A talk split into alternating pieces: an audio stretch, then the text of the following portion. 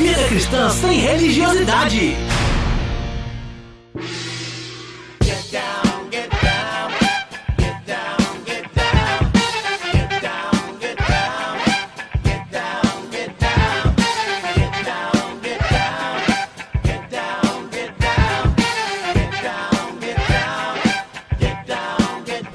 Fala Resistência, programa de número 24 no ar.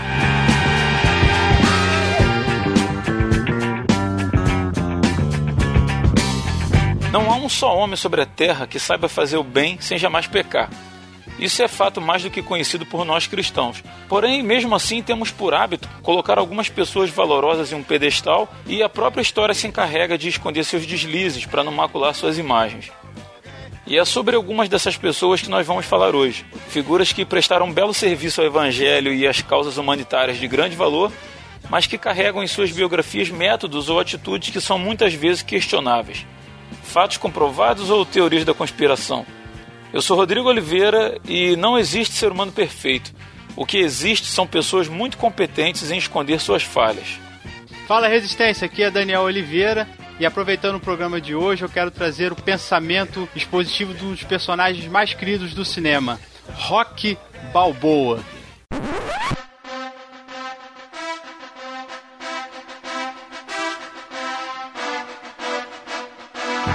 O mundo não é um mar de rosas. É um lugar sujo, um lugar cruel, que não quer saber o quanto você é durão. Vai botar você de joelhos e você vai ficar de joelhos para sempre se você deixar. Você, eu, ninguém vai bater tão forte como a vida. Mas não se trata de bater forte. Se trata de quanto você aguenta apanhar e seguir em frente, o quanto você é capaz de aguentar e continuar tentando. É assim que se consegue vencer. Eu aceito, Amém. eu aceito. Caraca, eu, eu lembro, eu lembro que eu chorei. Essa cena eu chorei, cara, eu lembro Das disso. cenas mais épicas do cinema. Amém. de Cara, e a gente aqui, eu, Muniz e o Will, tínhamos feito um bolão para saber quantos programas você ia levar para encaixar alguma coisa do Rock Balboa. Acho que ninguém acertou. Fala galera, aqui é o Rodrigo Muniz e ainda que gravemos o melhor podcast do mundo, se não tiver amor, de nada valeria. É o nosso profeta do amor. Fala Resistência, aqui é o Will Soares e eu vou parafrasear o maior poeta brasileiro. Eu não vivo sem você, você não vive sem mim. Você me conheceu cachorro, se apaixonou por mim assim. Wesley Safadão. Rapaz, Senhora. profundo isso aí. hein? Vocês vão, vocês vão, Nossa Vocês vão- Senhora dos Evangélicos Apóstata. vocês vão entender quando eu for falar. Eu espero. Espere, vai fazer sentido daqui a pouco. Ou não.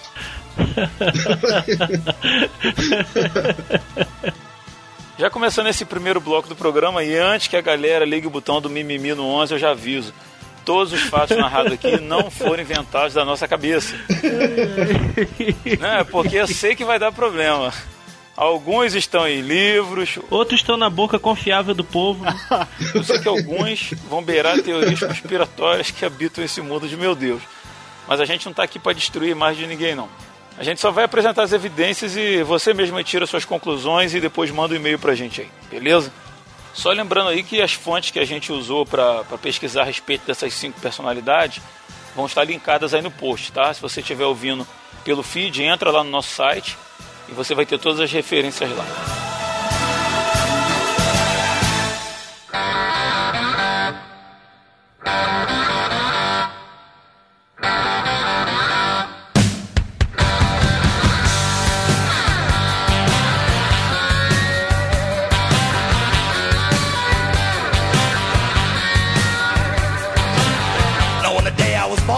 Então, para começar esse primeiro bloco, eu vou falar sobre o personagem que eu peguei para dar uma, dar uma estudada. Na verdade, eu já tinha assistido um filme, foi quando eu, eu tive o primeiro contato com ele. É o Sam Childers, The Machine Gun Preacher, o pastor da metralhadora. Cara, preacher é uma palavra muito maneira de falar em inglês. Pô, é irado. Preacher pode ser pastor, pode ser só pregador. Qualquer, qualquer tipo de evangelista é preacher. Lá eles não tem muita separação com relação a isso, não. Sim. Esse cara, o The Machine Gun Preacher, é, o Sam Childers, ele nasceu em Grand Forks, na Dakota do Norte, em 62. O pai dele era um marine, né, um fuzileiro naval, Paul Childers, e ele era o mais novo de, de três irmãos. A família se mudava muito assim de, de cidade para cidade devido ao, ao trabalho do pai dele, né? Que o pai dele trabalhava com projetos de construção. E na primavera de 1974, ele já tinha 12 anos completo, a família dele mudou para Grand Rapids, em Minnesota. E a partir desse ano, a vida dele sofreu algumas influências aí que tiveram uma, uma relevância grande na, na vida dele. Foi nesses anos ali, morando em Minnesota, que ele conheceu cigarro, maconha, álcool, heroína, Funk. Funk, né? pô, cara, o funk seria, seria James Brown, né, cara? E não seria um problema, né? Não, funk carioca. Não, funk carioca já não existia, graças a Deus. é outro tipo de funk. Era o funky. É que você falou que ele começou a conhecer as drogas aí. Relacionou uma coisa a outra. E nessa época aí, cara, ele viveu, assim, muitos anos de dependência, né? De, de droga, alcoolismo e tal. E ele também começou a desenvolver o amor por motos e começou a andar com aquelas gangues de motoqueiro e viver um estilo de vida, assim, fora da lei mesmo, né? E ele chegou ao ponto de viver do tráfico de drogas, né? Tirava a renda dele disso. Nessa época também ele conheceu uma stripper chamada Lynn, que mais tarde acabou se tornando a atual esposa dele, né? Teve uma vez lá que teve uma, uma briga de bar. Essa briga é, culminou num tiroteio ali pelas ruas próximo ao bar. Ele saiu correndo pela rua, troca de tiro e tal, com outras pessoas lá de outra gangue.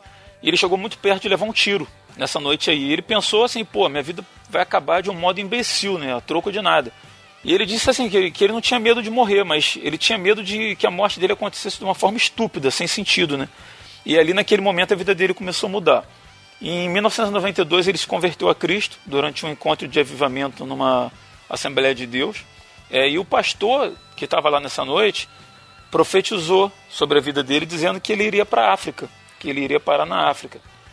Pô, bacana. Isso em 92. E ele foi vivendo a vida dele ali na, na cidade dele e tal. E em 98, ele foi para o Sudão pela primeira vez para fazer um trabalho de construção. Ele acabou meio que, que, que herdando né, o, o serviço do pai e tal. E ele foi para lá fazer um projeto. Empreiteira, né? Empreiteira, Isso. né? E ele foi lá para o Sudão e só lá ele tomou consciência da realidade, né? Do que, do que acontecia lá. Crianças eram sequestradas né, e, e recrutadas, eram usadas em exércitos paramilitares e acabava sofrendo os horrores da guerra civil. Né? Essa guerra civil perdurou até 2005, se eu não me engano. Ela teve um período que parou e continuou e tal. Eu não me recordo exatamente quando. E depois disso ele voltou para os Estados Unidos, né? mas ele ficou muito perturbado com a, com a situação das crianças. E ele viu os filhos dele bem e tal, e ele só pensava na, nas crianças lá e tal. E ele voltou várias vezes para o Sudão, e numa dessas viagens ele se deparou com o corpo de uma criança morta mutilada por uma mina terrestre. Né, que assim, na guerra é uma das coisas mais terríveis que tem, né? Porque ela fica escondida, né, cara? A guerra é. acaba é. e fica aquilo pra lá e normalmente a população é que sofre depois. E quando ele viu o corpo dessa criança, ele prometeu que ele faria o que fosse preciso, mas ele nunca mais deixaria de olhar pelas crianças daquele país, lá do Sudão. Caraca, então o cara era profeta mesmo, né? Então, é, o cara é, da Assembleia era profeta de verdade, não é esse. Você vê que era, esse desse, era de Deus. Esses profetas do Hadouken, mano. E aí, o, Childers lá, o Sam Childers e a sua esposa Lynn fundaram uma associação chamada Angels of East Africa. É um orfanato para crianças lá no sul do Sudão, né? Onde atualmente ele abriga e educa mais de 300 órfãos e mais de mil crianças resgatadas desde a criação do projeto. O pessoal do orfanato lá das crianças são principalmente os órfãos e as viúvas dos sudaneses, né, que, que morreram nessa, nessa guerra civil e atualmente é o maior orfanato do sul do Sudão. Bacana. Esse projeto fornece alimento, vestuário, assistência médica, chegando a servir mais de 1.200 refeições diárias. Mas aí vem o contraponto. Qual é o calcanhar de Aquiles aí? A grande questão, que é discutida por muitos, são os métodos empregados pelo Sam Childers e sua organização. Como milhares de crianças são sequestradas e utilizadas como soldados, eles não só atendem as crianças da, da região ali, eles também se empenham no resgate dessas crianças. E para isso eles chegam a usar arma de fogo, fuzis, metralhadoras mesmo. Né? Eles entram em combate com a galera do Exército de Resistência do Senhor. Guerrilha mesmo? É, uma guerra civil, né? Caraca. né? Só para abrir um parênteses aqui, esse Exército da Resistência do Senhor é um grupo sectário cristão. Olha só, cara. É um grupo sectário cristão e militar do norte de Uganda já não está mais no Sudão, está no norte de Uganda, né? Foi formado em 87 e está envolvido em uma revolta armada contra o governo de Uganda. Uhum. É considerado hoje um dos conflitos mais longos da África. Caraca. É, quem, quem também, para os ouvintes, quem quiser ter uma ideia de como é que é a situação na África, tem um filme da Netflix chamada, chamado Beasts of No Nation, Hum, muito bom, cara. que mostra muito bem é, essa questão do recrutamento das crianças e que- o que, que os líderes fazem, a lavagem cerebral que eles fazem. É Sim. muito, muito bom, muito bom, recomendo. É muito triste, mas é, é muito bom. Esse grupo, esse exército de resistência do Senhor, também atua em parte do Sudão, que é onde está o Sam Childers, né? Na República Centro-Africana e na, no Congo, né? República Democrática do Congo. É conhecido como LRA. É atualmente proscrito como uma organização terrorista, né? São considerados uma organização terrorista pelos Estados Unidos. Ele é é liderado por Joseph Kony, que se proclama o porta-voz de Deus e um médio espiritual, principalmente do Espírito Santo, né? Que O mesmo grupo, Oi? Atualmente, né? É, é o líder do grupo, Joseph Kony. Esse grupo é baseado no cristianismo apocalíptico, mas também é influenciado por uma mistura assim, de misticismo, religião tradicional, quer instituir um Estado teocrático baseado nos Dez Mandamentos. Cara, é, é loucura, cara. E esse grupo, assim, eles são acusados de violações generalizadas dos direitos humanos. Assassinato, rapto, mutilação, escravidão sexual de mulheres e crianças. Fora a situação das crianças, né, trabalhando como, servindo como, como soldados, né, cara. Quando ele começou a atuar na libertação de crianças, lá no Sudão ainda, né, outros grupos missionários começaram a intitular ele como pastor da metralhadora. Isso de forma absolutamente pejorativa, né? Isso foi publicado lá na mídia local, na mídia americana e tal. E muitos pastores, missionários chegaram a dizer que ele não era um pastor, que ele não deveria ser considerado um pastor e missionário devido aos métodos dele, né? Manda os caras botar a cara lá, meu irmão. Ah, mas é muito fácil criticar, né, cara? E ele disse que quando ele viu as notícias que estavam chamando ele de pastor da metralhadora, Ele deu tiro pro alto. seria muito clichê. Ele sentou e chorou, cara.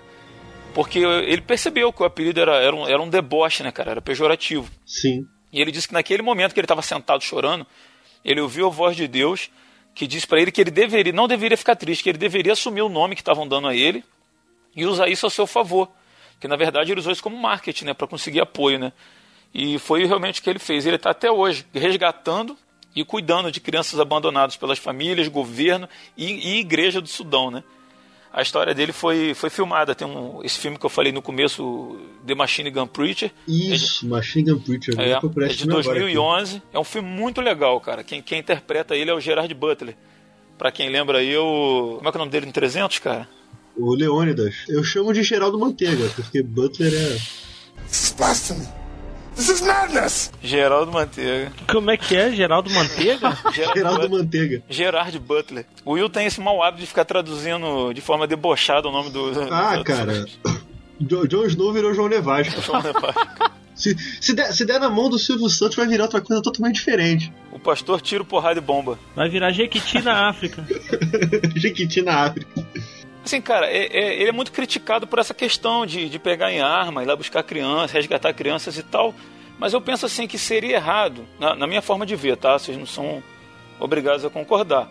Mas se, se fosse como defesa do evangelho, se ele, tipo assim, os evangélicos lá estivessem sendo perseguidos e tal, a gente vai pegar em armas em defesa do evangelho, eu, eu, eu acharia errado. Mas ele ele está entrando em guerrilha, em combate, primeiramente em que, uma questão de defesa né? E segundo é para resgatar crianças, cara, resgatar crianças e proteger as crianças.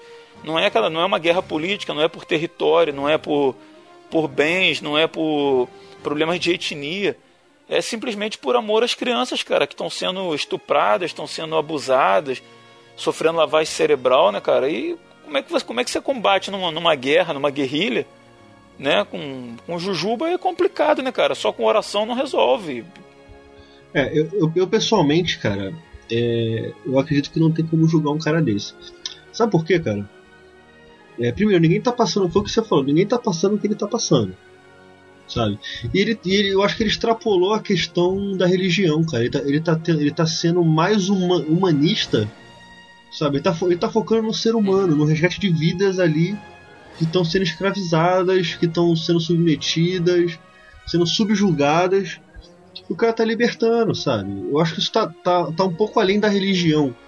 As pessoas olham o viés religioso, mas não estão observando o viés humano, que é justamente o que ele tá tratando, cara. Eu, eu acho que não, na minha, na minha opinião, claro, mas eu acho que não cabe julgamento pra esse cara.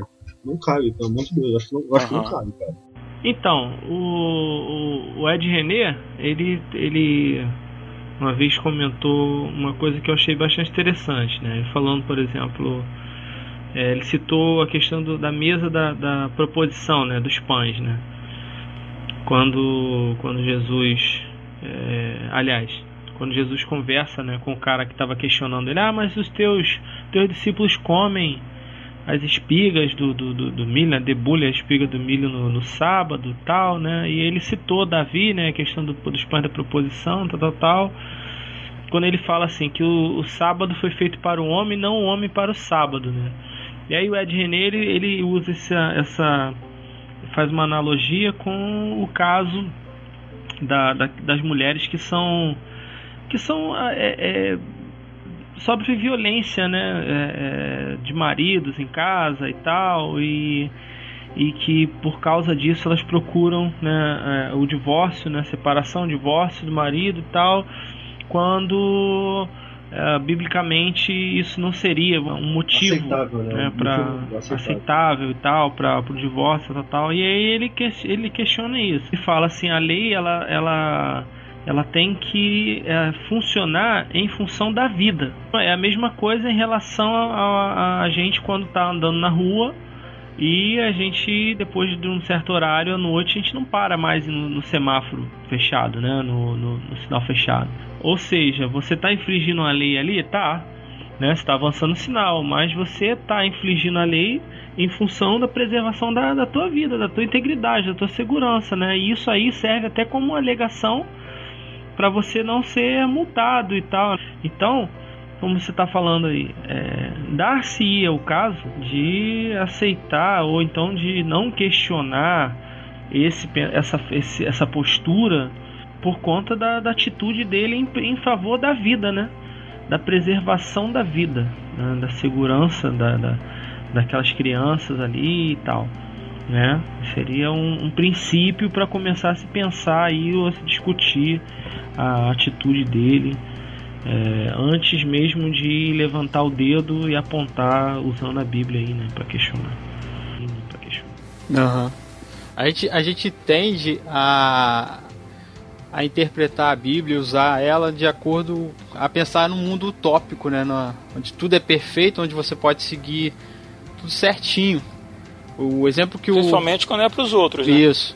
O exemplo que o pastor Ed deu do, do, caso das mulheres aí que sofrem violência dentro dos seus próprios lares é, é perfeito. Qual foi a iniciativa do, do, do, trabalho dele? Ele foi lá o quê? Com, claro que com o propósito de apresentar Cristo para aquela, aquela criança, para o povo que ele teve contato. Mas só que um, um problema apareceu perante ele. Provavelmente ele deve ter recorrido ao Estado, as forças lá para poder fazer alguma coisa. E as pessoas não quiseram se intrometer e ele teve que agir. Melhor a ação do que a omissão, né? A interpretação de Cristo ali, no caso do, dos discípulos, se era lícito ou não comer ou colher aquelas espigas, ele vai usar lá, como o Muniz falou, da, da de Davi ter comido os pães da procissão que não eram destinados a ele. Também tem aquela Oi, outra falar. situação que Cristo levou a, a pessoa lá no, no, no, sábado e perguntou se era lícito fazer o bem, se era lícito fazer o certo, se era lícito curá-la. E os, os, fariseus, todo mundo ficou quieto. E Cristo ficou assim, tipo assim, triste de, ter, de ver aquela situação. A cegueira espiritual, será que vocês não conseguem entender? Que às vezes para fazer o bem, a lei não está limitando fazer o bem. Ela está trabalhando em cima de um princípio, mas vocês não conseguem abrir isso. É, às vezes é muito difícil, né? A gente que tenta ser muito legalista, acaba tropeçando e caindo numa hipocrisia, como o Rodrigo falou, né? Ah, pô, lá, o cara tá matando para salvar a criança, isso é absurdo, como é que ele pode se dizer um cristão? Mas, poxa, e o outro extremo, cara? E as crianças que estão morrendo? A gente, como pregadores do evangelho, anunciadores da graça, a gente preza que Cristo veio ao mundo para salvar, para regenerar a humanidade, né? Transmitir a imagem e a natureza de Deus para cada um de nós.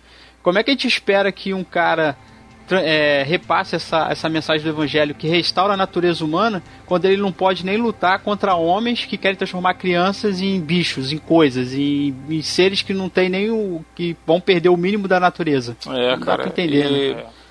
Eu vou encerrar essa parte com uma frase do próprio Sam Childers que reflete bem o conflito que surge entre a atitude dele, né, a extrema atitude de amor ao próximo e os métodos que ele usa, né, que envolvem armas de fogo e conflitos com, com esses grupos paramilitares. Aí ele disse o seguinte: se fosse o seu filho, o meu método é o que menos importaria.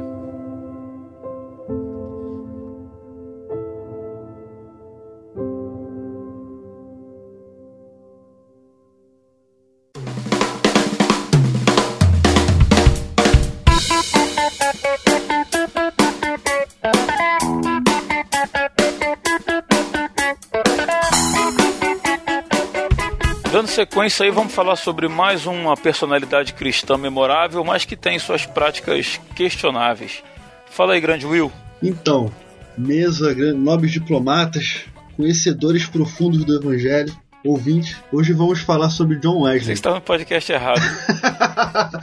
Fala aí, cara, onde, que, que, defeito que você arrumou no John Wesley aí, cara? Não, eu não arrumei nada. Já, já, já, já, tá, já começa por aí. Já existia. Os, já, já existia. Os biógrafos dele, a maioria defende, protege um pouco essa questão da, na vida dele.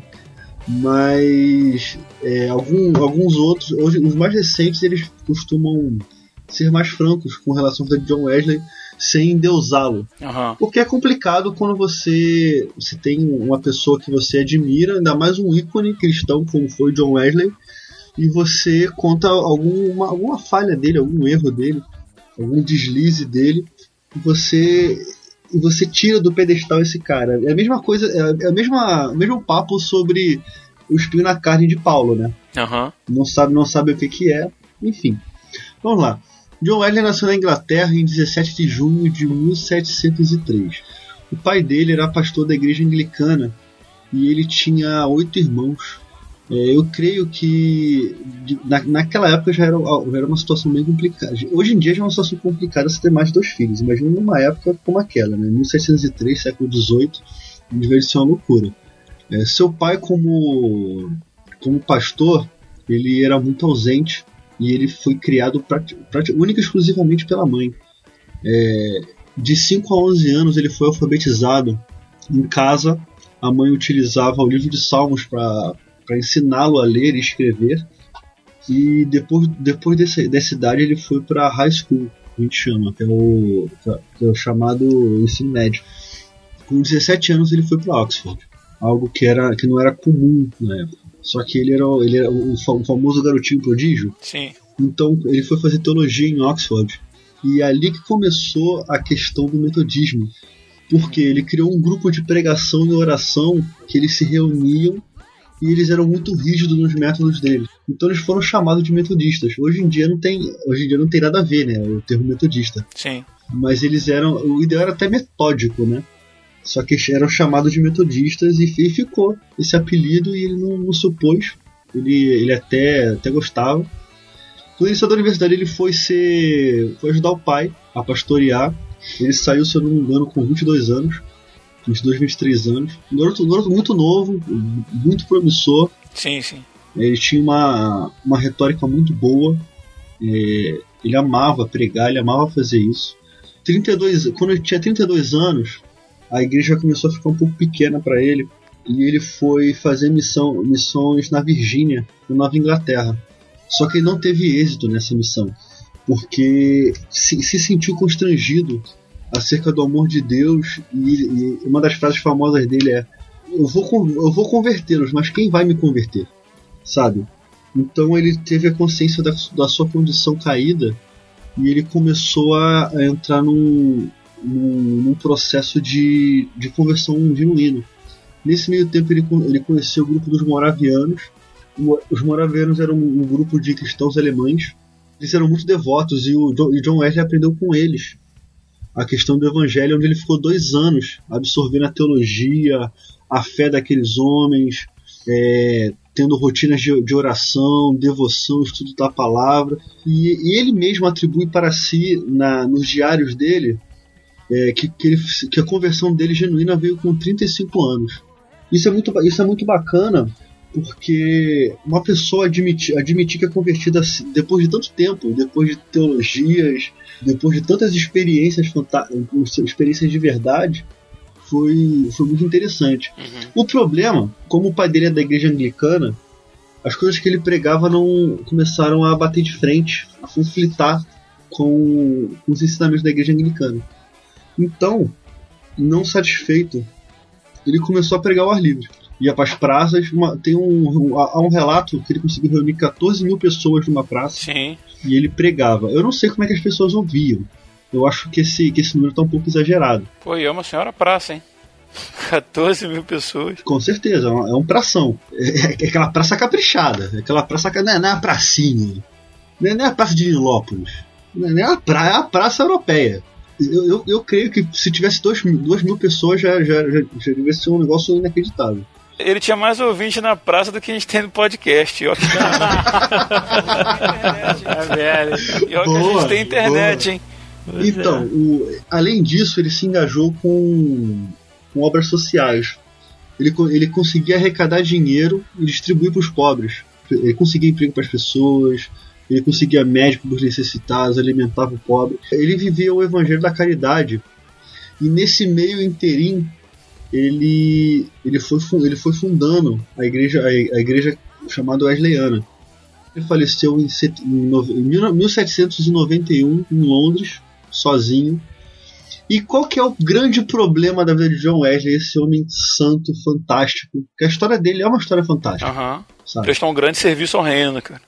Prestou um grande serviço ao reino, é, estabeleceu o metodismo que está até hoje, sabe? Tem o metodismo, o metodismo wesleyano e por aí vai. Aqui, só, per só perdoa minha ignorância. A esposa dele chamava-se Ana? Não, a esposa dele chamava-se Mary. Wesleyana. Caraca, Pegou, né? Pegou, né, Muniz? eu não acredito. Eu não acredito. Eu não. Eu, não- eu não ouvi isso, cara. Eu não ouvi. Eu boiei aqui total.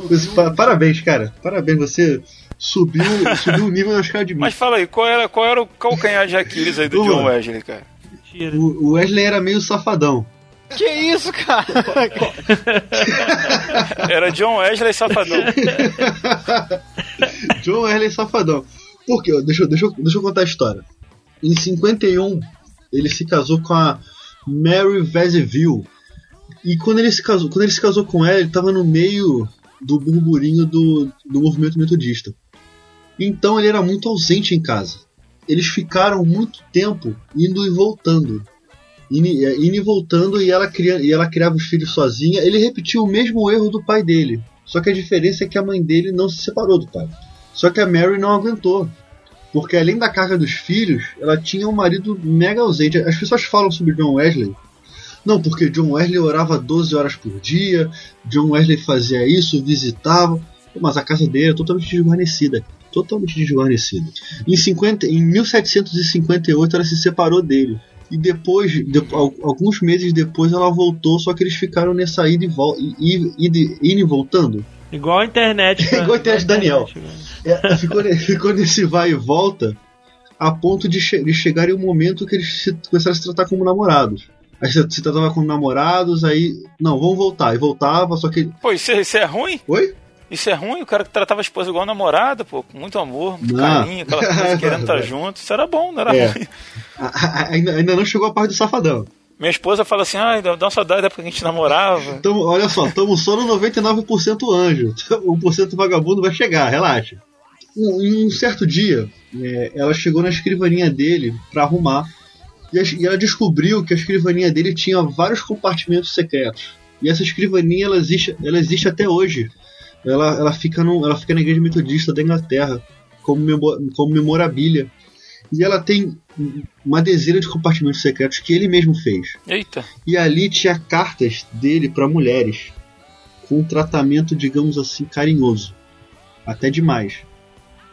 Ela cobrava ele, ele falava que era que, era, que eram as fiéis. Que ele tava com. Não, não, eu tô, eu tô pastoreando, eu tô acompanhando tal. Só que via que ali tinha um certo amor, al- algo a mais. Então, os biógrafos, principalmente o Ste- Stephen Tompkins, que foi o, o biógrafo que eu, me, que eu me baseei, que ele é o considerado o biógrafo mais completo de John Wesley, ele fala que não tinha como não acreditar que ele tinha um caso extra, casos extraconjugais, não um caso só, mas vários casos extraconjugais se favorecendo da posição dele, sabe? E isso é muito sério. Quando ele se, e quando ele se separou da esposa, ele melhor teve, teve uma briga com a esposa que relata, retrata bem como ele a tratava. Ele, ele ia para um lugar para plantar uma igreja e ele discutiu com a esposa. E, e ele virou para a esposa e falou assim: Olha só, eu espero nunca mais ver a sua cara. E foi. Ele ficou três meses fora. Quando voltou para casa, tiveram uma briga absurda. E ali foi a gota d'água, sabe? E ela, e ela o acusou de, de adultério. E ele, e, e ele, ele teve que sair de casa. Você vê que essas fofocas de igreja, isso não é de hoje, não, cara. Isso fofoca, exatamente. Você ficou sabendo do irmão John? Largou a Ana. Largou a Ana. Cara, e hoje em dia é um consenso acerca da falha dele com o marido. Eu li textos que eu não levei, sinceramente eu não levei a sério, onde criticam a esposa e falam que a culpa foi dela. Mas como é que eu vou culpar uma esposa que, que quer ter o marido presente? Sabe? Ah, mas ele estava fazendo a obra de Deus. Pô, mas ele era marido também. A casa dele também é a obra dele. Will, em relação a isso aí, de, ah, tá fazendo a obra de Deus, lembrei do texto lá de 1 Timóteo uhum. 5,8, que diz assim: Contudo, se alguém não cuida dos seus, e especialmente dos de sua própria Sim. família, este tem negado a fé e se tornou pior que um descrente. Sim. Então, assim, a gente vê que o nosso zelo primeiro tem que ser com a nossa família, né? Com certeza. Ele falhou agressivamente nisso. Concordo muito contigo, cara. E vou te falar, é, além disso, tinha essa questão da, da, da desconfiança dos casos extraconjugais, onde o biógrafo ele afirma que, que as cartas eram, não eram de conteúdo picante, mas eram de conteúdo extremamente carinhoso e até afetuoso. Então, visto isso, pode-se presumir que ele teve, um, que ele teve caso, casos extraconjugais, não um só. É, vários. Mas aí essa parte dele ter Sabe? casos extraconjugais fica no campo do, do fato da ficção ou da teoria de conspiração? Porque assim, a evidência seriam as cartas com então, conteúdo muito carinhoso que, né, que aborrecia a mulher dele, né? Sim, e, as, e as cartas têm até hoje. Eu, eu, eu, não, não botei aqui, mas eu li uma das cartas. Ele chama, ele chama uma das mulheres de meu anjo. Como é que ele falou? É, às vezes, eu, às vezes eu, eu, gostei muito de ter suas asas, me, suas, suas asas me cobrindo, meu pequeno anjo. Uhum. Então você começa a imaginar o, o que, que a mulher dele passou. Eu li um texto onde culparam a mulher dele onde colocaram o irmão de John Wesley criticando o casamento dele com essa mulher, falando que ela atrapalharia o ministério, o ministério dele, e o texto era totalmente é, machista, vamos assim, machista, no pior sentido da palavra. Porque se, se o cara é ausente, o cara talvez tra, é, possivelmente traiu a mulher, a culpa é da mulher aonde? Aham. Uhum. Sabe? Então é, é aí que eu, entro, que eu entro na questão de defenderem muito John Wesley e colocarem ele no pedestal. Quando eu, quando eu vi esse biógrafo, eu achei ele muito pé no chão. Ele relata totalmente as coisas boas que John Wesley fez, como ele, como ele administrou muito bem o movimento metodista e como ele fracassou no, no próprio lar. Uhum. Em 71, conta-se que ele morreu sozinho. Ele morreu sozinho. A, a, a, o pessoal da igreja chegou lá para falar com ele e estava morto. Sozinho na, casa, sozinho na casa dele. Então, que sem, sem, sem críticas a John Wesley sim, sim. diretas assim, ah, porque não sei o que. Pá. Mas, cara, que a, gente, que a gente possa aprender com essa história e que a gente possa cuidar do nosso, da nossa casa também, sabe? A questão que o Will falou aí sobre a proteção né, desses líderes, dessas pessoas. A Bíblia mostra a falha de todo mundo, os percalços de todo mundo, os erros. Não protege ninguém. E a igreja hoje fica tentando defender. Mas aí a gente não aprende a lidar com a, com a realidade da vida, cara. Ah, sim, a queda, o fracasso, o levantar da pessoa, o erro, isso faz parte da existência humana. Eu falei, ué, senão Jesus não precisava vir para salvar ninguém, cara. Se todo mundo fosse bom, se todo mundo fosse fera, a gente tem que. A Bíblia ela tá cheia de exemplos para até pra gente aprender com os erros, a trabalhar com isso, a, até numa falha nossa a gente encontra no erro do outro, mas pô, eu tenho uma oportunidade de consertar. Aí a gente fica aí pintando, pintando o quadro, fazendo a pintura da, da perfeição. Perfeição é em Cristo, cara. Claro que a gente não tá aqui também para incentivar o, uhum. ah, não, gente, pecado acontece, sabe, não esquenta pro pecado, não. Claro, vamos lutar contra o pecado. Mas também não vamos fechar a cara e fingir que pecado não existe. Seja lá qual for o ministério de vida da gente, as primeiras pessoas a serem atingidas por esse ministério tem que ser a nossa família, cara. Tem que ser a nossa esposa, tem que ser nossos filhos. Né, cara? Não adianta sair pregando pelas praças e ganhando milhares de almas e e a minha esposa em casa olhar para mim, que, que na verdade a, a, minha esposa é quem me conhece realmente, né, cara?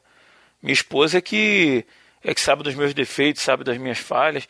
E ela olhar e me reprovar, sabe, enquanto ministro do evangelho em, em algum nível assim é, é, muito triste os próprios filhos né não terem a, a, questão da presença assim é mais complicado que talvez ele viajasse muito na em missão e tal mas não ter a atenção devida quando é, fosse possível né estar com o pai e a esposa cobrando coisas a ele assim que que eu acredito que qualquer esposa cobraria se hoje eu estivesse escrevendo para, sei lá, um ouvinte do, do podcast no, no, através do Facebook, usando expressões muito carinhosas, já ah, meu anjo, não sei o que, então, poxa, minha esposa ficaria muito triste se eu não tiver ah, o discernimento de abrir mão de certas coisas por amor à minha esposa, por respeito a ela, realmente não, não é muito bacana, né? E é uma mancha na história, assim, que talvez fosse plenamente evitável, né? O apóstolo Paulo recomenda, cara, enquanto você é solteiro, se preocupe com as coisas do Senhor. Né? Porque depois que você casar, a, a, a, embora assim, claro, você vai ter a, sua família precisa de você diretamente, né, cara? Se você não, não, não quer viver para o Senhor, não case então não, vai viver para o Senhor, né? Mas se você casou, cara, teve filhos, vai cuidar da sua família primeiramente. Isso não exclui você cuidar das coisas de Deus, você cuidar das coisas do reino, né? Mas tudo tem seu seu espaço, seu lugar, né? To know what it's all about. What's out there?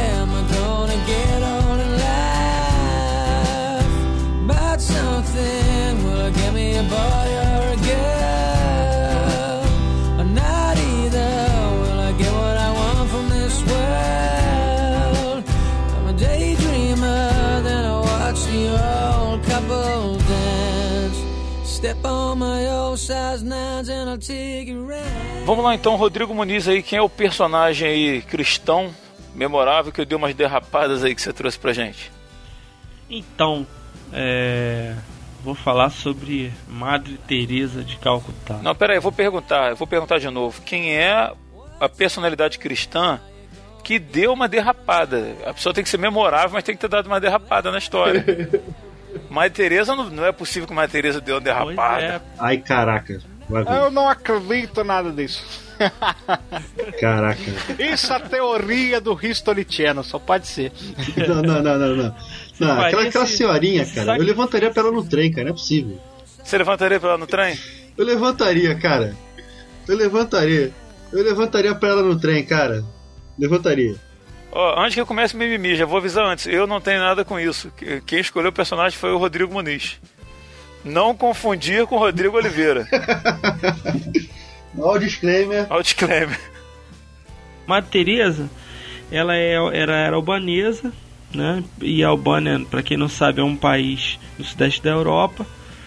E ela começou muito cedo numa comunidade católica. Essa comunidade era conhecida como Comunidade Loreto ou Irmãs de, de Nossa Senhora de Loreto, que hoje é o Instituto Beatíssima Virgem Maria. Desse instituto, dessa comunidade que ela, ela vivia, ela partiu para Calcutá, que fica é uma cidade no estado de Bengala Ocidental, na Índia. Ela, é, essa cidade é a maior cidade que tem no, no, no estado, né? Aqui, e pelo que eu pesquisei aqui, ela é a quinta mais populosa da Índia. Então imagina, se a Índia é populosa, ela é a quinta cidade mais populosa da Índia.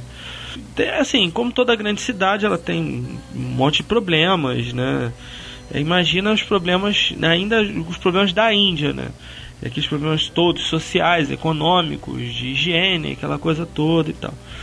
E aí a Madre, Madre Teresa, que na realidade o nome dela não é Teresa, né? O nome dela é um nome bem doido. É Agnese Gonche Boganju. Como é que é? Bolonhesa Pikachu? É. Caraca, né? Caraca. Agnese Gonche Boganchu. Ó, quase Pikachu. Tudo a ver com Teresa tudo a ver, né? Foi praticamente intuitivo, né? O, o nome Tereza. Eu quero acreditar que o único, que o único derrapagem dela foi ela ter mentido e mudado o nome. ter pra, pregado mentira. Pra mim ela é mentiu, só isso, cara. Ela mentiu a é idade e isso aí foi a vacilação dela, né? Mas não, ela ela foi para Calcutá trabalhar numa escola católica lá, né? E logo depois ela começou a ver naquela situação toda da, da, da população ali e tudo ela começou a se envolver com a, a, a trabalho assistencial, né, que já existia ali na, na, na, cidade. tinha um, um bairro ali de, de, de Calcutá que chama Kali, Kaligati, e é onde tem um templo dedicado à deusa Kali. E o local que ela foi trabalhar chama até hoje de Casa dos Moribundos. Não deve ser muito legal ser internado num lugar com esse nome, né? Eu vou internar você, meu filho, onde? Lá na casa dos moribundos. Pois é, é uma espécie de depósito de pessoas, tipo as pessoas que tá já estado terminal, só esperando a morte, eles mandavam para lá. Exato. Entendeu? Começou a trabalhar também com criança abandonada, com aidéticos, com leprosos, deficientes mentais, deficiente físico é, mulheres estupradas que engravidavam e outros, outros tipos de, de mazelas, assim, né? Sem dúvida, alguém que o trabalho Aham. era um- somente com os desfavorecidos, aqueles mais pobres, aqueles mais abandonados, rejeitados e tal. E ela fala assim, né? A meta da nossa congregação, a meta da nossa existência, não é apenas fazer esse trabalho. A meta é saciar a sede de Deus, a sede de Jesus na cruz por amor, por conforto. Então, quem é a meta mais próxima? É bonito isso pra caramba. Bonito, né? Quem é a meta mais próxima? Os mais pobres. Os mais pobres, ela repete, né? Aquela fome de Cristo na cruz, a sede de Cristo na cruz, nós saciamos através do amor em ações. Como regra, isso começa através de um sorriso nos olhos, no rosto, no toque, na maneira como tocamos nas pessoas, a maneira como se doa para as pessoas. Tudo isso é amor em ações. Dessa maneira, as pessoas que têm contato com as irmãs sentem essa presença, esse toque, esse contato com Cristo nas irmãs. E as irmãs sentem um contato com Cristo aliviando o sofrimento dos pobres. Nem sempre é fácil, mas é um caminho belo e maravilhoso que realmente traz essa presença de Deus através das nossas ações para com as pessoas. Embora o trabalho dela tenha sido muito divulgado, muito re- reconhecido no mundo todo, inclu- inclusive ela ganhou o Nobel da Paz em 79, a fama dela não inclui só coisas boas, né? Tem alguma uma parte aí meio, meio sinistra né, da fama da Madre Teresa. Ah, algumas pessoas afirmam que ela não era uma pessoa tão boa assim, né? É, tem, tem alguns documentários, pra você ter uma noção, que chamam ela de o demônio de Calcutá. Olha que doideira. Caraca, não, calma aí, não, não, aí não, aí não. Não, É. pô, aí não, aí não. Aí foi, foi. É, Caraca, esse cara foi longe demais. é quem diria, né? Pô, a mulher, a, mulher, a mulher virou Hitler do nada. Então, um cara chamado Christopher Hitchens, é, e tem outros também, né, de outras, outras produções, né, que, que só repetem mais ou menos o que, que esse cara fala, com exceção de algumas, algumas é, originais, assim, de alguns personagens da Índia mesmo e tal, que falam alguma coisa. Tem vários documentários, mas o principal é desse cara, né?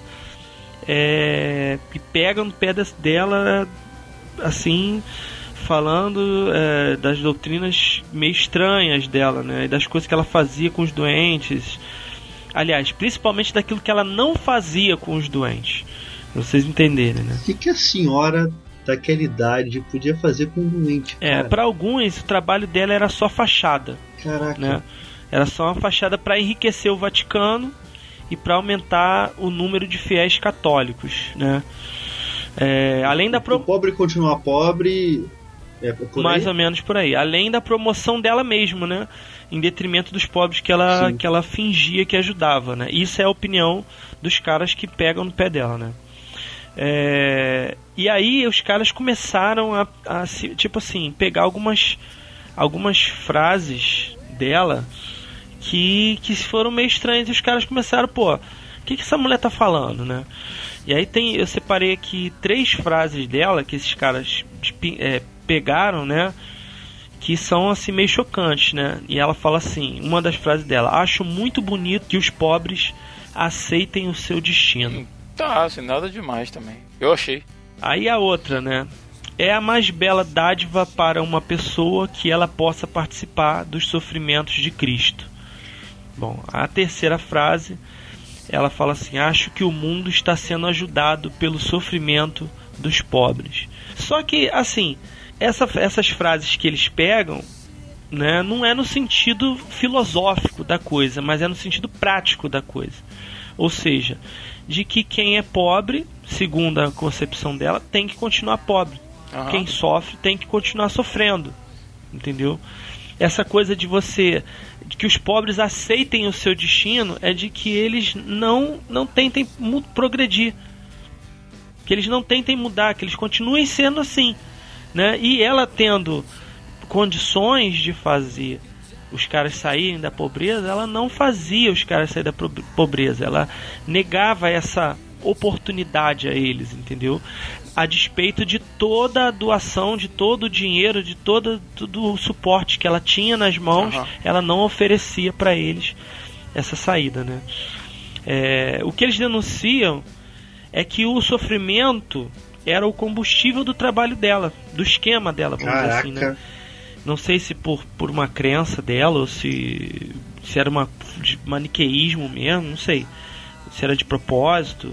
Mas ela tinha um- uma espécie de compreensão estranha do, do caminho pro reino de Deus. Tipo, que tinha que ser pelo sofrimento. Como uma espécie de purgatório na vida, entendeu? Que, que se ela. Tinha que passar pela autopenitência. né? Isso, ela, Assim. a pessoa tinha que sofrer para poder entrar no reino É de tipo, Deus. é tipo quando você tá na vigília o cara fala que de madrugada a filha é menor, é isso? Mais ou menos. Mais ou menos.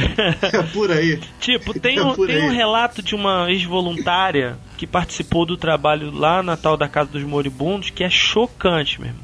Fora os vídeos né, que tem na internet das condições do lugar, que eles colocaram, colocaram no documentário, que dá pena. É, mas se tratando de Índia, não dá, não dá pra fugir muito, não, né? É, tá, tá no padrão, né? Padrão índio. É chamada de PIC, PIQ, padrão Índia de Tá qualidade. no padrão É, índio. pois é. Porra de qualidade, inclusive. Padrão índio, nada, na- nada é normal, tá tudo bem. Não, parece esse, sei lá, os argumentos dos caras pra mim parece mais teoria da conspiração. Porque sei lá, porque eles o falam ah, Daniel aquela tá em negação total. Não, mas escuta. O tá. Não, mas escuta só, escuta o, o relato, escuta o relato da ex-voluntária, uma mulher que foi trabalhar lá na, é, no- no- nessa casa dos moribundos, né? Ela fala que ela presenciou o caso de um menino de 15 anos que tinha um problema simples no rim, é, que não e que, que não, não recebeu tratamento. Tipo assim, era um problema simples, uma infecção urinária, por exemplo, que, que foi pro rim e que precisava de antibiótico, precisava tomar um antibiótico e eles negaram, não deram antibiótico pro garoto. E aí a situação foi piorando, foi piorando, até que chegou um ponto que eh, necessitou de uma operação. Evoluiu que precisou de uma operação. E aí essa voluntária pediu, implorou a Madre Teresa para levar para que eles levassem ela, o garoto no hospital, né? Mas diz que ela negou, dizendo que ali eles não faziam essas coisas. Eita. Ou seja, a casa não era para recuperação, era uma casa para morte. né? Então, quem entrasse ali naquela, naquela casa dos moribundos ali era só para morrer mesmo, não tinha. E aí ela vai denunciar situações que poderiam ser tratadas, entendeu? Que a, a, a Madre Teresa fala da casa, né? Ela fala assim: desde quando começamos em 1952 29 mil pessoas morreram em nossa casa em Caligate. E meio que, tipo assim, Tô de vitória, né? É de que, entendeu? 29 mil pessoas encontraram o caminho pro paraíso através da nossa casa ali em Caligate, né? Isso eu tô reproduzindo o que tá no documentário, entendeu? Não é opinião minha, não. É o que tá no documentário. E na parede, né, eles, eles filmaram assim, tem uns um cartaz meio doido, assim, estou a caminho do céu. Entendeu? Na casa do moribundo não tá lá, não tem nada falando assim, tipo, vou ficar bem, vou ser curado. Não, vou tô, é, é, tô com o pé na cova, bem dizer, né? tô a caminho do céu. E aí, é, o pessoal pode pensar assim, pô, mas beleza, é porque falta recurso, né, e tal. O que esses caras denunciam é que a, as irmãs de caridade, né, elas receberam mais ou menos 500 milhões de dólares. E aí para onde que foi esse dinheiro? Aí se especula, né, que uma parte foi pro Vaticano e outra parte foi para construção de conventos. E aí detalhe, só na, na, na gestão da, da, da Madre Teresa é, foram construídos mais ou menos 500 conventos Pelo ao redor do mundo. Pela Galvão Construiu que... Odebrecht? é, é, é, Queiroz Galvão.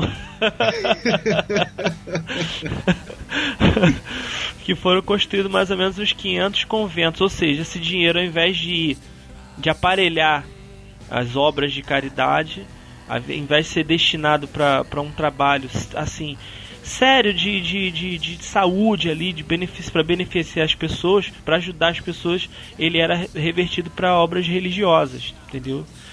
Mas essas informações assim não não tem não são corroboradas assim por diversos historiadores. Cara, é uma galera Ela exclusivamente não, desse documentarista. Não, é, esse cara aí é o é o anti Madre Teresa, entendeu? É o cara que, Sim. mas tem uma galera é, é, pesada, assim, que, que mete pau. Tem jornalistas é, indianos também, tem outros, outros jornalistas também é, ao redor do mundo que, que batem de frente aí com ela e tal, com o trabalho dela. Né? É, se você, tem, se você é tem mais de uma meio, fonte. Meio pesado, entendeu? Se você tem mais de uma fonte, via de regra é que alguma verdade tem, sabe? Pode haver um exagero ou outro, mas alguma verdade tem, com certeza. Entendeu? O pessoal não é reclamar à toa. Cara, você assistiu o documentário, é, é, é algo assim é, chocante mesmo. Tem uma. É, a, a, a, sucessora da Maria Teresa, depois que ela morreu, que é uma irmã lá que eu esqueci o nome de anotar o nome da irmã. É, o, uh, o, o repórter perguntou a ela, irmã, é, você tem ideia de, da soma de dinheiro que a, que a, que a instituição tem, que a irmã, né? E aí ela respondeu é, que é incalculável. Incalculável. Ela repete assim, rindo, né? Incalculável. Aí tu, pô, cara, é um troço que não bate muito, não encaixa muito. Que não foi aparentemente não foi revertido para os doentes, né? Pois é. E, cara, é uns lances meio louco, assim, tipo, é que a galera é, é, aplicava injeção, as, as irmãs lá aplicavam a injeção na veia de um, na hora de aplicar no outro elas lavavam na, na água só e, e aí aquela, essa, essa voluntária, até o nome dela é Mary London, o nome dessa, dessa voluntária. Provavelmente ela... esse não era o nome dela, né? Tarish Yagnar. É. Conhecido como Mary London. Não, a, a, a, voluntária, ela era, ela era, ela não era indiana não. Ela era, se não me engano, ela é inglesa. Ah, sim. Porque a Índia era um protetorado, uma colônia da Inglaterra, né? Então eles tinham essa conexão, né? E aí sim, ela sim. perguntou, pô, mas e aí, vocês não vão esterilizar isso, nem que seja com uma água uma água quente, fervendo, né? Esterilizar, e elas falavam assim, não, a gente não. Ela simplesmente olhou e respondeu assim, padrão índio de qualidade. o que é um troço meio louco, né, cara? Caridade sem caridade, né? Caridade sem amor. Como assim, né? Porque. É, e eu até tenho conversado com algumas pessoas sobre isso, né? Sobre essa questão do amor. Você falando sobre amor. Não, é novidade, né? Eu falar sobre amor, né? Nunca, ouviu falando sobre amor, né? eu tava conversando sobre, com a galera sobre isso e um irmão tava comentando comigo, irmão Juan. Ele tava comentando comigo falando sobre essa questão, né? Que o amor de Deus, ele não é um, uma. ele não se restringe a uma, uma atitude pontual. Porque é, é, quando Deus age, ele não age só pra, tipo assim, resolver uma situação da vida do homem mas ele age por completo. Ele, ele resolve a situação toda na vida do homem, né? Por completo. E aí o amor de Deus, ele, ele se, se, tipo assim, se eu vou lá e passo um, ah, eu, vou, eu te amo, então eu passo um pano molhado em você, né? Mas na realidade você precisa muito mais do que só um pano molhado para limpar aquela, aquela, aquela casca grossa de sujeira né? Você precisa de um banho, você precisa de comida, você precisa de uma série de coisas, de, de um acompanhamento, de estar ali do lado, de ajudar. É um depoimento aqui que alguns depoimentos que eu peguei, olha o que que o cara, é, uma ex-voluntária, Colette Livermore falou também. A pobreza era tão venerada que nem mesmo as doações eram utilizadas em benefício dos pobres.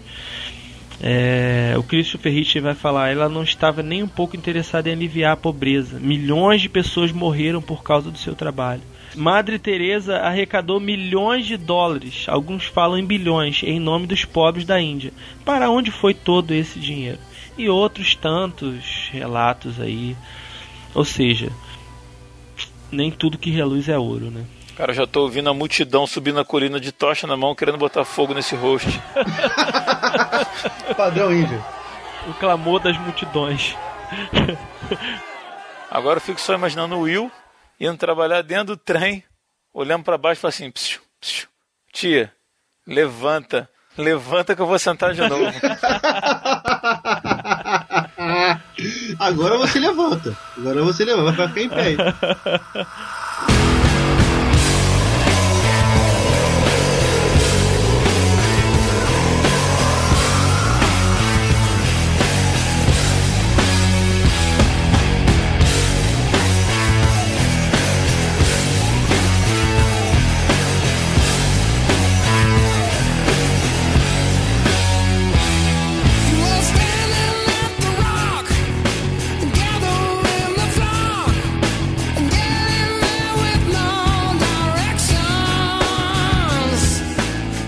Daniel de Oliveira Marques. Fala galera, agora é minha vez e eu vou falar sobre o famoso pastor batista Martin Luther King Jr. Vocês querem, vocês querem destruir todos os mitos. Eu tenho um sonho, eu tenho um sonho. Não, calma, eu tenho um sonho, cara, para. Cara, se você disser que Martin Luther King era racista, você tá expulso desse programa. Aí sim vai ser uma derrapada. É, é só o que faltava. Ele fundou com o Cuscan, negócio, negócio do, do- da, da, da roupa de Zé Gotinha foi ideia dele. Só, só que falta, cara. Então vamos lá, É gente. só que, é só que falta. Mas fala aí, Daniel. Fala-nos sobre Martin Luther King Jr. Vamos lá falar sobre o, o reverendo King. Ele era filho primogênito do senhor Martin Luther King, por isso que ele é Martin Luther King Jr. A senhora Al- Ah, vá. Alberta, do senhor Martin Luther King Jr. e da senhora Alberta Williams, nasceu em Atlanta, na Geórgia, Estados Unidos. Seu pai e avô materno foram pastores batistas. O reverendo King frequ- eh, frequentou escolas públicas onde havia se- segregação racial. Foi um aluno brilhante, se formou no colegial aos 15 anos de idade e concluiu a faculdade aos 19. Em 1951, formou-se em um seminário teológico. Quatro anos depois, obteve seu doutorado em teologia pela Universidade de Boston, onde conheceu Coretta Scott, uma estudante de música com quem ele casou em 1953. E eles tiveram quatro filhos. Em 1954, o reverendo King aceitou um emprego de pastor na Igreja Batista de Dexter Avenue, em Montgomery, no estado do Alabama. Essa igreja que ele pastoreou, né, começou a pastorear em 54, era uma poderosa instituição negra e possuía um público politicamente consciente de que já se, que já se manifestava contra a discriminação. O reverendo King, né, ele se destacou aí pelo seu trabalho, né, a luta em defesa dos direitos sociais pelos negros e as mulheres e combatendo o preconceito e o racismo. Em 1955 foi o principal ação do, do reverendo King, né? Que ele foi um dos líderes do boicote às empresas de ônibus na cidade de Montgomery. Aham. E esse, esse boicote começou a pressionar o governo, o governo a acabar com a discriminação que havia contra os negros no transporte público. O que acontecia, né? Os negros podiam pegar os ônibus, só que eles tinham que sentar nos fundos. E se o ônibus ficasse cheio, eles tinham que ceder os seus lugares aos brancos e ficar todo mundo lá no final e os brancos ficarem sentados. Então ele liderou uma campanha, os negros não mais pegavam os ônibus, todo mundo ia para seus empregos, né, a Sim. pé. É, Daniel, só uma ressalva. Isso aí foi porque a, uma senhora conhecida como Rosa Parks, ela sentou no, no banco destinado aos negros e ela se negou a levantar. O motorista falou, ó, tá cheio aqui pros brancos. Um- os negros dão um passo para trás, a última fileira levanta, né? E ela se negou, ela foi presa por isso. E isso gerou uma, esse boicote, né, aos ônibus de Montgomery. É, o reverendo King, nessa situação, ele apoiou né, a, a causa e iniciou aí o processo de boicotar a, a empresa de ônibus. E ele chegou a estudar aí o, a- os direitos civis nos Estados Unidos, né? E os ideais usados pelo Mahatma Gandhi, né, da resistência pacífica. Ele chegou até aí na Índia em 1959 para poder estudar o processo de protesto pacífico que o Gandhi iniciou né, na, na Índia lá contra o para tirar a Índia lá do governo dos ingleses, né? A lei da não força. Isso. A resistência pacífica, né? do- Em fevereiro de 1956, dois meses após o incidente da, com a Rosa Parks, né? Uma advogada da MIA, da militância aqui é, da- dos negros, entrou com um processo no Tribunal Federal contra a lei de segregação dos ônibus na cidade de Montgomery. O tribunal decretou que a lei era inconstitucional. O governo de Montgomery apelou contra a decisão, mas sem sucesso. Aí foi a primeira vitória aí do, do movimento liderado pelo reverendo King. Na década de 60, ele liderou várias marchas de protesto e manifestações pacíficas em defesa dos direitos iguais entre brancos e negros e o fim do preconceito na discriminação racial. Em 14 de outubro de 1964, o pastor Luther King recebeu o Prêmio Nobel da Paz em função do seu trabalho combatendo pacificamente o preconceito racial nos Estados Unidos. Em 1967, o reverendo fez discursos protestando contra a participação dos Estados Unidos na Guerra do Vietnã. Em 1998, ele organizou uma campanha dos pobres pregando a justiça social e econômica. E em função da sua, a- da sua atuação social e política, ele despertou ódio naqueles que defendiam a segregação racial nos Estados Unidos. E durante toda a sua época da fase adulta, ele foi constantemente ameaçado por morte. Vai ter gente que, na época de 1955, quando ele fez lá o boicote, a casa dele foi queimada, ele teve que sair de casa para não morrer e outras coisas. E na manhã do 4, de 4 de abril de 1968, é, antes de uma marcha, o Martin Luther King foi assassinado no quarto do seu de um hotel na cidade de Memphis. É, a sua ação política e social foi fundamental nas mudanças que ocorreram nas leis dos Estados Unidos na década de 1950 e 60. As leis segregacionistas foram caindo, dando espaço para uma legislação mais justa e igualitária. Embora sua atuação tenha sido nos Estados Unidos, o reverendo Luther King é lembrado em todos os cantos do mundo pela sua luta pelos direitos civis. Aí você fechou a parte boa, né? Mas o que que, que pega pra ele aí, Daniel? O que que qual foi o Quanto, quanto podre, desenrola. Agora lá vem. Lá vem. Segundo as informações aqui, ele, ele tinha problema extras conjugais. Ei, danado. relacionamentos extras conjugais. Só que aí tem, tem gente que vai, que vai contar a história como se o, se o reverendo tivesse um, um casinhos, né? Coisas é, não tão sérias. Já outros já vão dizer que eles se, se envolviam em orgias sexuais e o caramba. Eita! Aham. Que chegou a ter três amantes fixas e etc. Eu falei. Aí você não sabe quem tá falando a verdade ou quem tá falando Cara, eu- mentira. Eu li que isso, isso veio à tona por causa do J. Edgar Hoover, que era o chefe do FBI na época, né? Que ele, ele tinha uma, uma convicção assim equivocada de que o King era um comunista perigoso. É, então eles instalaram microfones escondidos né, em, em quartos de hotel e tal. E ouviram né, conversas e tal. E tentaram até utilizar isso contra ele assim como, como chantagem, né? A, a evidência, na verdade, não era de comunismo, era de adultério, né? mostraram as fitas até para as gravações para a esposa dele. A esposa dele, segundo os relatos, fingiu que não, não, entendeu a história, que ou que não reconheceu que era a voz do, do Martin Luther King nas gravações e alguns questionamentos é se o se o FBI tinha toda essa informação, porque os presidentes dos Estados Unidos, né, o John Kennedy e o seu e o seu sucessor não usaram isso para se levantar contra o Martin Luther King. O que soa estranho, né? E o John Kennedy provavelmente não usou por, por, por achar que ele seria hipócrita, sendo que ele, como presidente dos Estados Unidos, também era famoso por um relacionamento extraconjugal dele aí, que o pessoal diz que ele tinha com a Mary Monroe, né? E que o, o sucessor do, do John Kennedy, que foi criticado por causa da, de ter apoiado o Vietnã e o King se levantou contra a guerra do Vietnã, ele falou que ele não preferiu entrar nesse nesse embate, não, não quis usar o material contra o King, mesmo tendo sido criticado pelo Martin Luther King por esse presidente estar apoiando aí o, o- a guerra do Vietnã. Aí as outras informações que tem é que, que além de relacionamentos extraconjugais aí por causa da militância, de estar ligado com várias pessoas, que o Martin Luther King também tinha relacionamento com as fiéis da igreja. Isso assim partiu do, do governo também, essas informações? Vamos lá, que é. Quem disse que ele tinha problemas no matrimônio, né? De relação conjugal foi Ralph Albernett, que era um dos companheiros constantes e o seu sucessor à frente da associação. Dizem que até quando ele recebeu recebeu o prêmio lá, do prêmio Nobel, ele antes de receber o prêmio marcou uma, uma orgia lá com mulheres e não sei o que. Mas aí fica muito na, na- na- no campo da especulação, né? De, do Aham. que eu pesquisei aqui que os caras começaram a correr atrás de prostituta na rua pra levar lá pra passar a noite lá com, com o reverendo. Eu li que em, em um hotel, eu não, não me recordo onde, ah, a equipe dele lá, né, o staff dele lá, tava correndo atrás de, de prostitutas pelo. levou- Levaram prostitutas pro hotel e tal. E depois tiveram que implorar lá pra direção do hotel para que isso não, não vazasse, né? Que senão ia se tornar um escândalo e tal.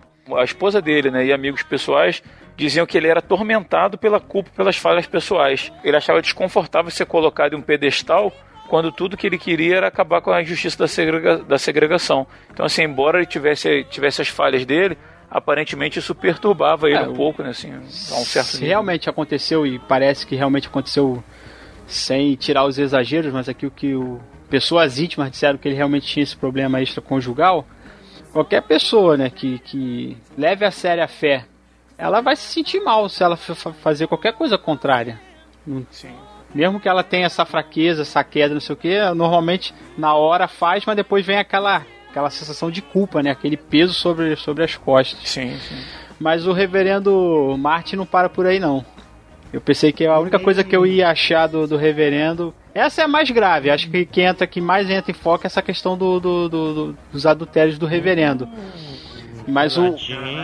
Mas a outra parada que eu achei do reverendo aqui é a acusação de, de, de plágio na, na esfera acadêmica. Que o reverendo King pode ter plagiado a sua tese, seu mestrado lá na faculdade, a sua, a sua tese segundo alguns bibliógrafos aqui, ele plagiou a tese de um outro aluno lá. King tem sido constantemente acusado de ter plagiado sua tese de doutorado. Isso é fato e não calúnia para quem quiser verificar. Um dos mais intensos pesquisadores, mas não o único desse viés de Martin Luther King foi Theodore Papas. Ele prova categórica e comparativamente com os originais que King plagiou não apenas a sua tese de doutorado, mas diversos ensaios em vários cursos da Universidade de Boston. Na análise que fez da tese de King, Papas demonstra a identidade em dúzias de trechos de um- uma tese de doutorado anterior da mesma universidade da autoria de Jack Bowser. Essa é a outra. Mas aí ninguém pode criticar o cara, né? Quem nunca colou no colégio. Verdade. Quem nunca colou que atira a primeira caneta. Quem não cola não sai da escola, né? E assim, ah, chama atenção assim o nome que ele. A importância que carrega o nome dele, né? Pela, pela luta dele contra a segregação racial. Assim, foi muito. Foi muito valorosa, né? A luta dele, assim, por, por um outro lado, né? E ao ponto assim dele ter recebido eh, póstumamente a medalha presidencial da liberdade em 77, a medalha de ouro do Congresso em 2004. Né? Existe, foi criado o Dia de Martin Luther King Jr., né? Foi, é um feriado feria, é um feriado federal nos Estados Unidos, né? foi criado em 86, fora centenas de ruas né, que também foram renomeadas em sua homenagem. Né? Isso é bem, bem bacana, isso mostra a importância dele, né? Ele é crucial, cara, pra mudança aí que até hoje tem nos Estados Unidos, né? Do que era antes do- da, da luta dele do, que é hoje, né? Você vê que mudou bastante. O que ele fez, o que, os movimentos que ele liderou foram cruciais, né, pra, pra igualdade lá, pra melhoria da situação. A gente sabe que ainda existe muito racismo e preconceito nos Estados Unidos, mas o que ele fez foi algo forte, expressivo e que deu resultado. Agora, interessante é que aqui no Brasil, mais especificamente aqui no Rio de Janeiro, deram o nome do, do Luther King, né, Pastor Martin Luther King, para uma avenida aqui no Rio de Janeiro, que é útil né, para desafogar o trânsito da Avenida Brasil, mas que passa por cada lugar, meu irmão, que é, é chamado de faixa de Gaza, né? Então tá, tá bem próximo aí da, da personalidade dele, né? Vai trazer a liberdade para alguns, mas que é cheio de, de, de guerras né, por outro lado, né? E combates O por outro Muniz lado. conseguiu meter na mesma Verdade. frase filosofia, ruas do Rio de Janeiro e Martin Luther King. Tu tá de parabéns, cara. Tu tá muito de parabéns, cara.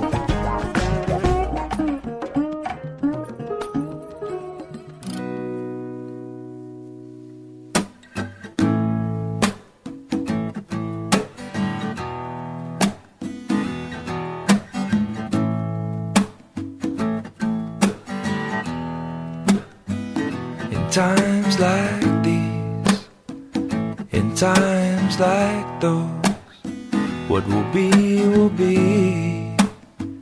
and so it goes. And it always goes on and on and on and on and on, on and on and on and on and on it goes. Mhm. talvez para um ouvinte mais desatento pode parecer que a gente está aqui desconstruindo por desconstruir, né? A gente está apresentando as pessoas que, que são mitos no, no, meio, no meio cristão e a gente está aqui, ah, não são mito nada, eles são falhos, eles têm problemas, eles têm defeitos, são adúlteros. Mas a grande, a grande intenção da gente com esse programa é mostrar que abaixo de Cristo todos somos pecadores, todos somos falhos, todos temos defeitos.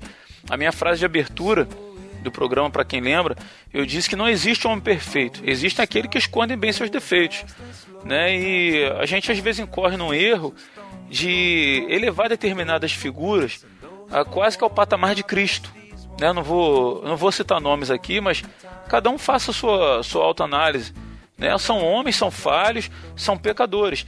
E mesmo assim, com esses cinco que nós falamos aqui, com todas as suas falhas, prestaram um grande serviço ao reino de Deus. Deus olhou para todos eles com graça, apesar das falhas, apesar das suas fraquezas, apesar das suas dificuldades, todos eles entraram para a história como pessoas que prestaram um grande serviço ao reino. Né? E é interessante que os atos deles, não vou falar dos atos dele que eu não, eu não quero julgar nem para bem nem para mal, mas eu vou dizer, aquilo que eu sou, as minhas fraquezas, elas não impedem a minha salvação. Jesus Cristo morreu pelos meus pecados. Né? Jesus, eh, Deus me conhece, sabe qual é a, a podridão que habita escondida dentro de mim, na minha carne. Né? O, o Will sempre fala, eu acho isso muito legal. Assim, eu, eu não consigo surpreender Deus, nem para bem nem para mal, porque Ele me conhece tão profundamente, mas tão profundamente que Ele sabe qual é a minha parte boa, se é que eu tenho alguma, e sabe qual é a minha parte podre, aquela que eu luto contra ela. Né? E, e ser falho, ser pequeno, ser pecador, ter nascido pecador, não, não, não me impede de, de trabalhar pelo reino, de, de ser atingido pela graça de Deus, né? de ser direcionado por Deus. Isso que é o, na minha opinião, assim, é, é a grande lição que eu gostaria de deixar, sabe, com esse podcast.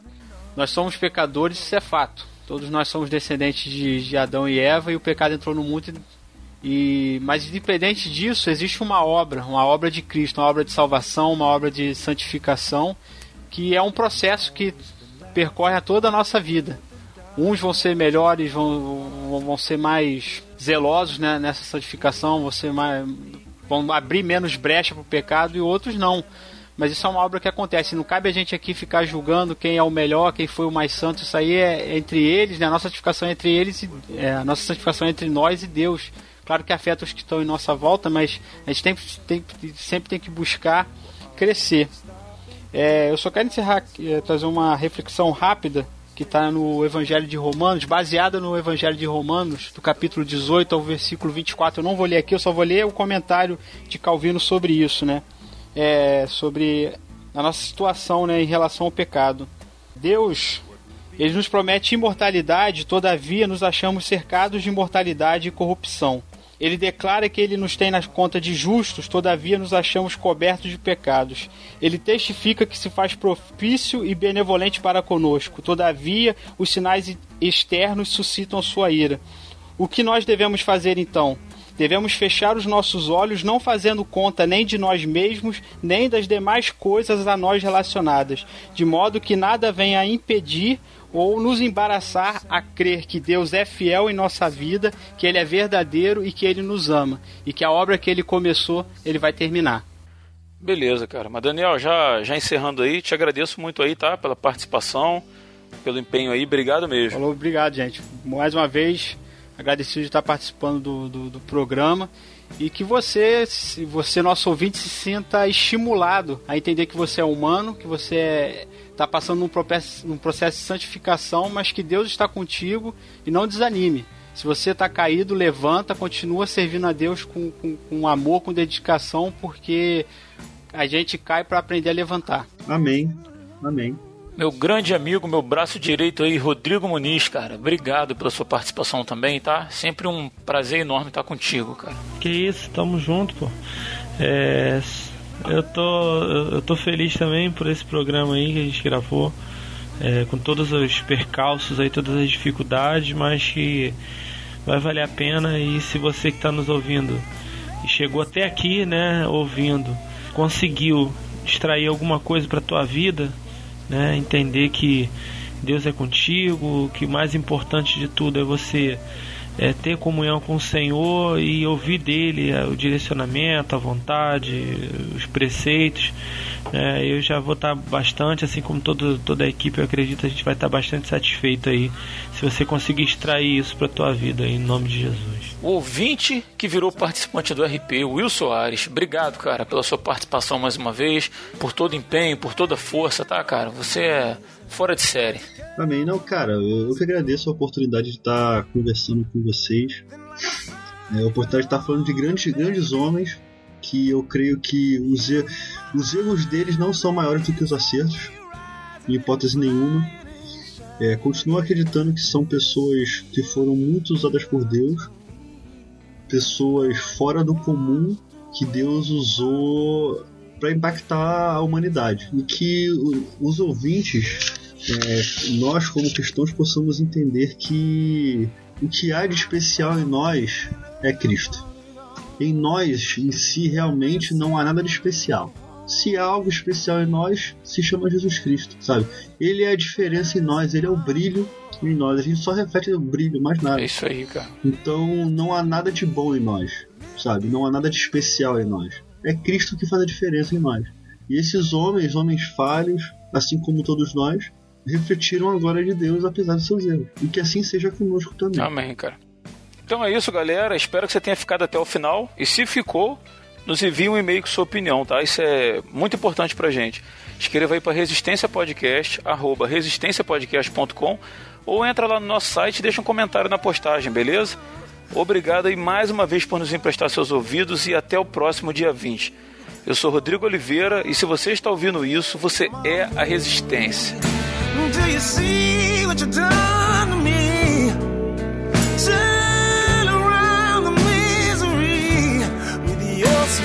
return.